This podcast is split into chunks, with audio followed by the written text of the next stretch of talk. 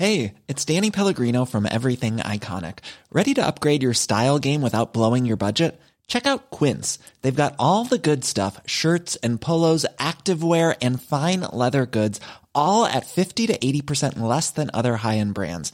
And the best part? They're all about safe, ethical, and responsible manufacturing. Get that luxury vibe without the luxury price tag. Hit up quince.com slash upgrade for free shipping and 365 day returns on your next order. That's quince.com slash upgrade. Bonjour, très heureuse de vous retrouver. Aujourd'hui, dans La Santé expliquée à ma fille, nous essaierons de comprendre pourquoi nous sommes nombreux à être fatigués dès le retour des vacances.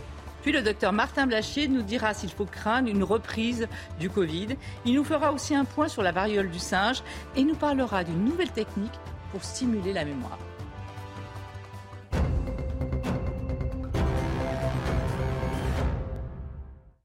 Alors Sacha, ça ne t'aura pas échappé. Hein. Nous sommes nombreux à être fatigués dès le retour des vacances. D'ailleurs, c'est un des motifs de consultation dès la rentrée. Donc, motif de consultation pour fatigue, pour troubles du sommeil et pour troubles de la concentration. Hein. C'est très fréquent au retour de vacances. Alors, est-ce que ça dépend du type de vacances qu'on a passées? Plus ou moins fatigante Ou est-ce que c'est pour tout le monde pareil Peu importe les vacances qu'on a passées, dès qu'on rentre de vacances, on est fatigué. Selon les vacances, il y a des raisons d'être fatigué, c'est là on les comprend. Mais de toute façon. Quoi qu'il arrive, on est fatigué. Voilà, parce que quoi qu'il arrive, on est souvent fatigué. Et pourquoi, voilà. Il y a des raisons toutes simples. C'est en fait un problème de rythme, de changement de rythme. Quand tu es en vacances, en général, déjà les repas, pas tout à fait aux mêmes horaires euh, que dans la vie courante. On mange pas tout à fait la même chose. Parfois même on saute des repas. Donc les rythmes. Ou on en rajoute. Ou on en rajoute. euh, en tout cas, surtout pas aux mêmes horaires. Ça c'est important. Après le sommeil. En général, on se couche plus tard. Certains peut-être plus tôt, mais d'autres bien souvent plus tard. Mais après tout, c'est pas très grave. Puisque quand on est en vacances, on peut dormir. Donc en vacances, on n'est pas en dette de sommeil. Parfois même, on peut faire des siestes l'après-midi. Donc c'est pas un problème de dette de sommeil. Mais le problème, c'est que quand tu rentres, si tu as pris l'habitude de te coucher tard, quand le réveil sonne à 7 heures du matin, là, c'est un peu plus compliqué. Donc, tu te retrouves en dette de sommeil. En fait, c'est un problème réellement de rythme. C'est un petit peu, tu sais, quand on, quand on voyage, il y a un décalage horaire, un jet lag. Eh bien, en fait, les vacances, c'est un petit peu, c'est un jet lag estival, si tu veux. Un changement de rythme. En fait, la pendule, notre horloge biologique, elle, n'est plus à la même heure. ce qui nous fatigue, c'est le fait de changer de rythme et de ne pas être à la même horloge biologique. C'est ça. Notre horloge biologique est, décalée, si tu veux, la pendule. Donc, l'horloge biologique, c'est vraiment quelque chose qui existe, qui est dans notre corps et qui rythme notre quotidien. Tu n'entends pas Ça existe vraiment ou c'est psychologique ah Enfin, pas psychologique, mais... Euh, non, c'est pas virtuel. Non, non, c'est quand on dit une horloge biologique, c'est réellement, nous sommes tous les êtres humains et les animaux aussi d'ailleurs hein, sont rythmés par une horloge, l'horloge biologique qui fait que on, est rythmé par on passe, tu sais qu'on passe à peu près un tiers de notre vie à dormir. Mmh. Vous voyez? Un tiers de notre vie à dormir et la qualité de ce tiers de vie à dormir, de, va, dépendre en fait euh, de ce, de, ce, tiers de vie, de sommeil, va dépendre les deux autres, vont dépendre les deux autres tiers. Ah, tu veux dire que le moment où on est éveillé, si on n'a pas bien dormi, euh, ça va être un, moment qui sera pas Tu sais très bien quand il y a les troubles du sommeil, ça se ressent sur toute la journée. Hein. Donc, on est réglé pour dormir et être éveillé grâce à quoi? Grâce à la lumière. En fait, cette horloge biologique, c'est comment dire c'est, Imaginons le corps un orchestre avec plein de musiciens, chacun peut jouer de sa partition, etc. Mais il y a un chef d'orchestre, c'est l'horloge biologique. Et ce chef d'orchestre, en fait, la baguette du chef d'orchestre qui va donner le tempo un petit peu à toutes les fonctions du corps, c'est la lumière. Je m'explique. Alors déjà, l'horloge biologique, elle, se trouve où? Alors c'est dans le cerveau. Existe? C'est dans le cerveau, une petite zone qu'on appelle les noyaux suprachiasmatiques. Il y a des milliers de neurones dedans. Euh, c'est très, très, très, très sophistiqué. Et donc, donc elle existe vraiment. Euh, et, donc, tu disais, c'est la lumière qui rythme tout. Oui, c'est la lumière qui rythme quasiment tout. Et la lumière, c'est-à-dire lumière du jour, lumière euh, artificielle c'est Les deux, plutôt la lumière du jour, hein. mais c'est vrai que les deux aussi. Et alors, un exemple. Quand l'obscurité arrive hmm. le soir, donc l'obscurité, nos yeux vont déceler cette obscurité. Après, il y a le nerf optique et après, ça arrive au cerveau. Et là, cette obscurité va déclencher la sécrétion de la mélatonine. La mélatonine, c'est quoi? C'est l'hormone de l'endormissement, l'hormone qui va permettre du sommeil, si tu veux. Donc ça, c'est la nuit. A contrario, le jour, dès que la lumière pénètre dans nos yeux, elle chemine le nerf optique, et là, elle va aller bloquer la sécrétion de mélatonine, bloquer l'hormone du sommeil. Et au contraire, euh, stimuler la, sécrétion d'hormones de, l'éveil comme le cortisol, l'adrénaline, etc. Donc tu vois, ça dépend vraiment de ce rythme, de cette lumière finalement. Donc tu veux dire qu'on est vraiment réglé pour être éveillé et réveillé le jour, quand il fait jour, et dormir la nuit? Mais si on ne suit pas ça, si par exemple on dort le jour et qu'on est réveillé la nuit, Qu'est-ce qui se passe? Euh, Cette horloge biologique, il faut comprendre qu'elle est essentielle. Si on n'avait pas cette horloge biologique, il n'y aurait pas de vie en société possible. C'est-à-dire que tu aurais euh, bah, des restos de nuit, euh, des restos de jour, des boîtes de nuit, des boîtes de jour. Les gens travailleraient euh, quand, toi tu veux dormir. La, vie en société serait totalement impossible si on n'était pas. Il y aurait des travaux la nuit. Il y aurait des travaux la nuit. Enfin voilà. Donc c'est essentiel. Regarde, regarde par exemple les personnes qui et il en faut. Et vraiment, on a besoin de ces personnes-là, les soignants, tout ça, qui doivent travailler la nuit. C'est compliqué. Ah bah oui, eux, ils sont complètement Eux, ils sont complètement décalés. Donc tu, tu, imagines, ça a des retentissements sur leur santé, sur le poids, parce que pendant la nuit, on régule aussi notre poids. Donc généralement, quand on a un mauvais sommeil, on a des problèmes de poids, des retentissements sur l'humeur, des retentissements sur les maladies cardiovasculaires, euh, une irritabilité. Il y a même pour certains d'ailleurs, le travail de nuit a été déclaré par le CIRC, le Centre international de référence des cancers, de recherche sur les cancers, comme euh, possiblement cancérogène, tu vois. Donc ça a réellement des répercussions sur notre santé. Et cette horloge biologique, elle est oh vraiment euh, essentielle. Et tu dis que c'est basé sur essentiellement la lumière et l'obscurité. Mais donc les personnes, quand les personnes non-voyantes qui décèlent pas euh, la, différence entre lumière et obscurité, du coup, elles n'ont pas d'horloge biologique ou... Alors, elles ont une horloge biologique, mais qui est décalée. Ah. Et qui, puisqu'elle n'est pas rythmée vraiment par. Et du coup, elles ont tout. Elles ont les problèmes. Génétiquement, on est quand même programmé pour dormir machin, mais cette horloge, elle est, elle est décalée. Et d'ailleurs, ce sont les personnes qui souffrent d'insomnie, d'insomnie sévère, avec euh, des troubles du sommeil très importants. Souvent, ils prennent beaucoup de somnifères et tout. Et d'ailleurs, depuis quelques années, on les traite avec de la mélatonine, justement, synthétique, en, euh, sous forme de médicaments, hein, mais de la mélatonine qui est l'hormone du sommeil, justement. On les traite pour ça, pour arriver à les recaler et, et à recréer, si tu veux, le rythme veille, éveil et, et nuit. Donc, tu vois, c'est important. Donc là, tu nous as dit à quel point c'était important de rester sur son, d'écouter son horloge biologique. Mais du coup, qu'est-ce qu'on peut faire quand on rentre de vacances et qu'on est complètement décalé pour se re-rythmer et se recaler bien sur euh, notre corps, ce qui, vous, ce qui serait le mieux pour lui, quoi. Bah alors ça va pas se faire en un jour. Hein. Il faut y aller progressivement. C'est pour ça qu'à la limite, l'idéal, ce serait de rentrer quelques jours avant pour déjà commencer. De ne pas rentrer la veille de, la reprise. Euh, Parce que tu comprends bien que là, c'est un petit peu violent. Alors ce qu'on peut faire euh, pour, se, pour se recaler, tu comprends, il faut récupérer le sommeil. Hein. On s'est couché souvent tard. C'est ça le plus important, en fait. Mais le problème, c'est qu'on peut pas tellement agir sur l'endormissement. Je peux pas dire, Sacha, il est 23 heures, tu vas dormir maintenant. Ça, c'est pas possible. En revanche, je peux agir sur le réveil. on peut se coucher quand même un peu plus tôt que. Essayer, mais c'est pas sûr qu'on arrive à s'endormir tout de suite. Il faut se réveiller plus tôt. Voilà. Donc on va agir sur le sur le l'éveil, puisque là-dessus on peut agir. On met un réveil et on se réveille. Hein. Euh, mais surtout quand on se réveille. Et là, je m'adresse aussi peut-être aux parents avec les petits enfants. Il reste encore euh, pas beaucoup de temps, mais euh, quelques jours pour se régler. Quand on réveille les enfants, mais pareil pour les adultes, hein, il faut tout de suite qu'il y ait de la lumière. On l'a dit, c'est la ah. lumière qui va bloquer la mélatonine. Faut pas y aller tout doucement et tout. Non, on tire les rideaux, ah on, allume les volets. Et oui, c'est la lumière du jour qui va favoriser euh, l'éveil. Après, euh, c'est vrai que c'est pas évident euh, d'essayer de se coucher le plus tôt possible, mais on essaye quand même aussi. Et une chose importante, et ça c'est plus facile à faire, c'est de recaler les horaires du repas sur les horaires euh, d'avant, euh, quand on travaille, quoi, de la vie au travail. Ça, c'est plus facile à faire, oui. Parce qu'en fait, pendant qu'on digère, euh, pendant le repas, en fait, il y a des hormones qui sont sécrétées et qui envoient des signaux de régulation à notre horloge biologique. Donc c'est important, ça c'est plus facile à faire, de se recaler euh, sur les repas. Après, il y a une chose dont je ne sais pas parler, mais qui est importante, c'est qu'il y a d'autres euh, synchroniseurs sociaux. Il y a évidemment la lumière qui est essentielle, hein, comme j'ai dit, c'est la baguette euh, du, chef d'orchestre. Mais il y a aussi des choses comme la température qui vont avoir une influence sur notre horloge biologique. Eh bien, en fait, notre l'horloge biologique, elle gère toutes les fonctions du corps. Hein. Euh, c'est tellement bien fait qu'elle va par exemple ralentir le système digestif le soir pour que tu sois pas embêté pour aller aux toilettes euh, pendant la nuit, euh, le remettre en marche, mettre en pause le, la nuit, refaire fonctionner les intestins vers le matin. C'est pour ça qu'on va à peu près tous aux toilettes à la même heure. Enfin, tu vois, c'est un truc de dingue, ça s'occupe de tout. Mais ce que je voulais dire par là sur la, température, sur la température, c'est qu'en fait notre température, elle est maximum en fin de journée vers 18h30, 19h. C'est là où elle est maximum. D'ailleurs, j'en profite pour dire qu'on ne prend jamais sa température le soir. Hein. Le soir, vous aurez une température plus élevée que le matin. Donc, on la prend le matin. Mais après, elle va commencer à diminuer. Et quand elle diminue, c'est là que ça va favoriser l'endormissement.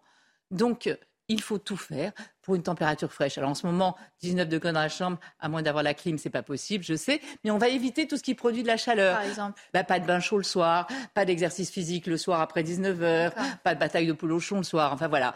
Et puis on va euh, sur l'alimentation, j'ai oublié de dire pas d'excitants non plus. Euh, tu vois les écrans, c'est des ah bah, excitants. Les écrans, c'est avec la lumière. Tu parlais des écrans, euh, des excitants alimentaires. Oui. Les écrans, c'est avec la lumière, parce qu'en fait, dans les écrans dans les smartphones, dans les ordinateurs, il y a de la lumière bleue. Donc cette lumière bleue, qu'est-ce qu'elle fait? Elle est très puissante. Elle éveille. Elle, voilà, elle va bloquer la sécrétion de mélatonine. Et donc c'est la euh, lumière qui, qui, bloque la mélatonine. On n'utilise plus les écrans. Bah, une heure, l'heure précédant le coucher, on pose les écrans. Je sais que ça va pas être facile à faire, mais il faut le faire et on ne rate pas le train du sommeil. C'est hyper important. Dès que vous sentez les petits signes, hop, hop, hop, allez vous coucher. En tout cas, on le voit. Le maître mot de tout ça, c'est la régularité. Mais attention, je le précise, régularité, ça ne veut pas dire routine. Donc, régularité.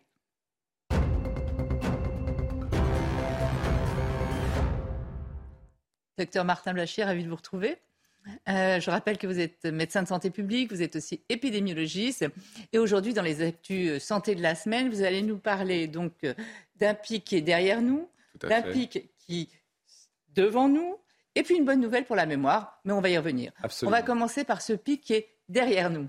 Oui, tout à fait. Euh, pendant l'été, en fait, il y a eu ce pic de cette variole du singe, euh, cette maladie dont on entend parler euh, régulièrement ces, derniers temps. Et effectivement, il y avait eu une croissance importante et qui inquiétait un petit peu du nombre de cas. Et visiblement, au milieu de l'été, fin juillet, on a, eu, on a commencé à avoir une décroissance de ce nombre de cas de, de variole du singe et c'est une tendance qui se confirme. On, va rappeler quand même, pour ceux qui euh, seraient passés à côté, euh, ce qu'est la variole du singe. Absolument. Alors la variole du singe, euh, c'est les, symptômes. Hein. c'est une maladie avec une éruption cutanée. C'est le signe qui est le plus caractéristique. Mais d'abord, vous avez une espèce de grosse fièvre, un syndrome grippal. Donc vous avez des ganglions, vous êtes fatigué, vous avez, et puis vous avez une éruption qui apparaît avec des petites vésicules. Donc les petites vésicules, c'est un peu comme une petite bulle, hein en fait. Et à ce moment-là, vous avez une paroi qui est extrêmement fine qui va se, briser et qui va laisser sortir une En fait, elles sont pleines de virus. Elles sont pleines de virus, exactement. Donc ce, liquide va se vider et vous allez avoir une petite abrasion euh, dermique.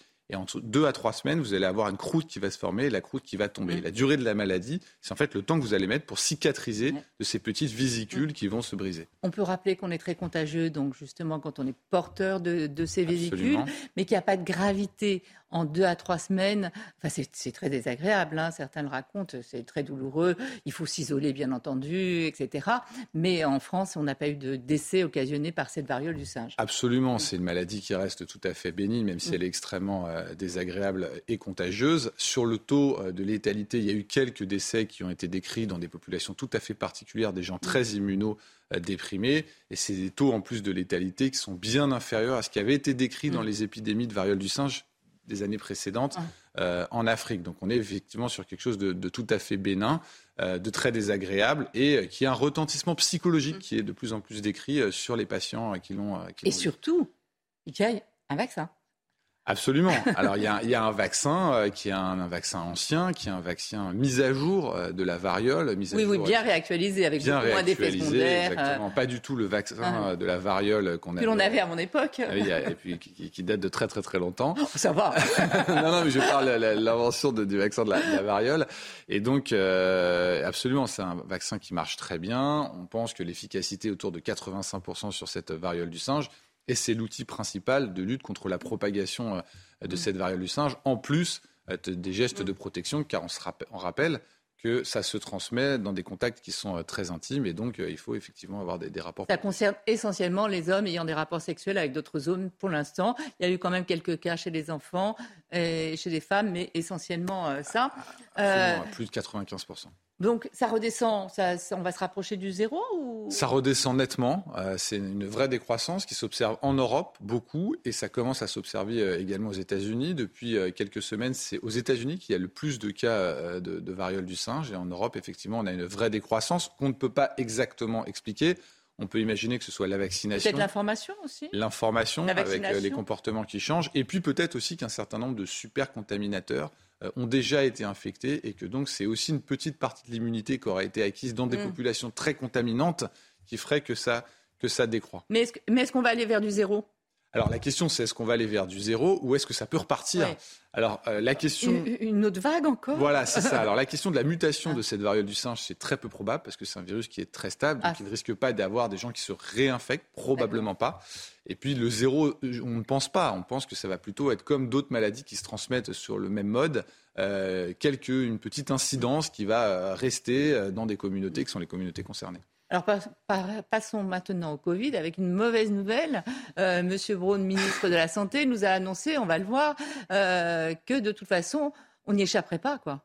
Il y, aurait, une huitième vague, il faut s'y attendre, il faut s'y préparer, il faut préparer une campagne de vaccination. Euh, donc, euh, ça, vous êtes d'accord avec C'est ce qu'on voit dans nos modèles. Moi, c'est ce que je dis depuis plusieurs mois. On s'attend euh, effectivement à une vague. Et vous savez, aujourd'hui, si on regarde les niveaux de contamination qu'on a en 2022, c'est exactement ceux qu'on avait au même moment en 2021 et en 2020. Donc, vous avez un espèce de cycle des gens pendant l'été. Oui, vous nous aviez dit déjà, tous les quatre mois, il y a une nouvelle vague. Alors, tous les quatre mois, il y a un variant euh, qui émerge mmh. et euh, toutes les rentrées scolaires, puis après mi-octobre, on a cette même dynamique. Et donc, on s'attend vraiment à ce qu'on ait cette vague automnale. Et le variant, qui est le BA5, qui a déjà fait cette vague, qui a été calmée par l'été en juillet, bah, va en lui-même, sans nouveau variant, occasionner une nouvelle vague euh, mi-octobre et qui va encore contaminer de très nombreuses personnes. Ça veut dire qu'il n'y a pas d'immunité euh, collective ou enfin naturelle ah ou, vaccinale. Ça veut dire que donc on on toujours pas d'immunité.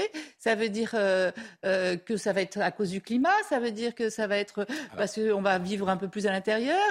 Ça veut dire quoi? Alors déjà, déjà l'immunité, l'immunité qu'on a fait sur le dernier variant qui est BA5 est insuffisante pour éviter que ce même variant BA5 refasse une vague à l'automne. Il n'y a pas assez de gens qui ont été contaminés. Ensuite, cette immunité, même sur un variant donné, baisse avec le temps. Hum. Euh, chaque mois, vous perdez hum. un petit peu d'immunité et au bout de 3 à 6 mois, euh, vous avez une immunité sur le fait hum. d'être infecté qui a, quasiment euh, disparu. Donc ça, on le sait depuis longtemps. Donc on sait qu'on aura des vagues qui sont répétées. Et puis après, le phénomène saisonnier, comme je dis à chaque fois, on ne sait pas exactement à quoi il est dû. Ce qu'on sait, c'est qu'il existe et que si vous prenez une année après l'autre, l'automne, il se passe toujours la même chose. ça veut dire que ça change de tendance à la rentrée, c'est-à-dire que ça arrête de diminuer début septembre, et à partir de la mi-octobre, ça repart. On a et la vague, vous la voyez comment? Bah, Selon nos calculs, entre maintenant et la fin de l'année, il pourrait y avoir entre 10 et 15 millions de Français ah. qui se recontaminent avec la Covid avec des symptômes.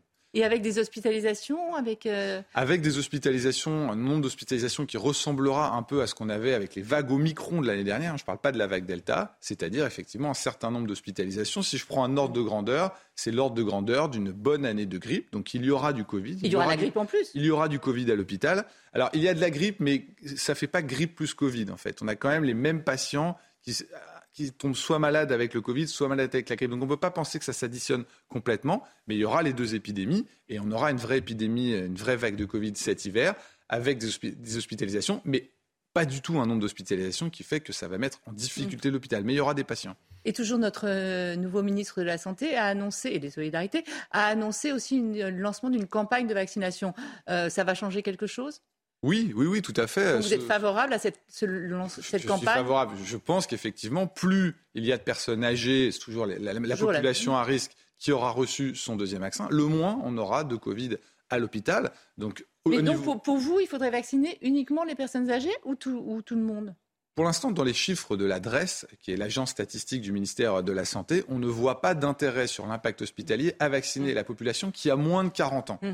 et très très peu de moins de 60 ans. En revanche, au-delà de 60 ans, il y a un intérêt sur l'impact hospitalier évident de ce deuxième rappel. De toute façon, je pense qu'on sera amené à en reparler. Pour terminer, une bonne nouvelle.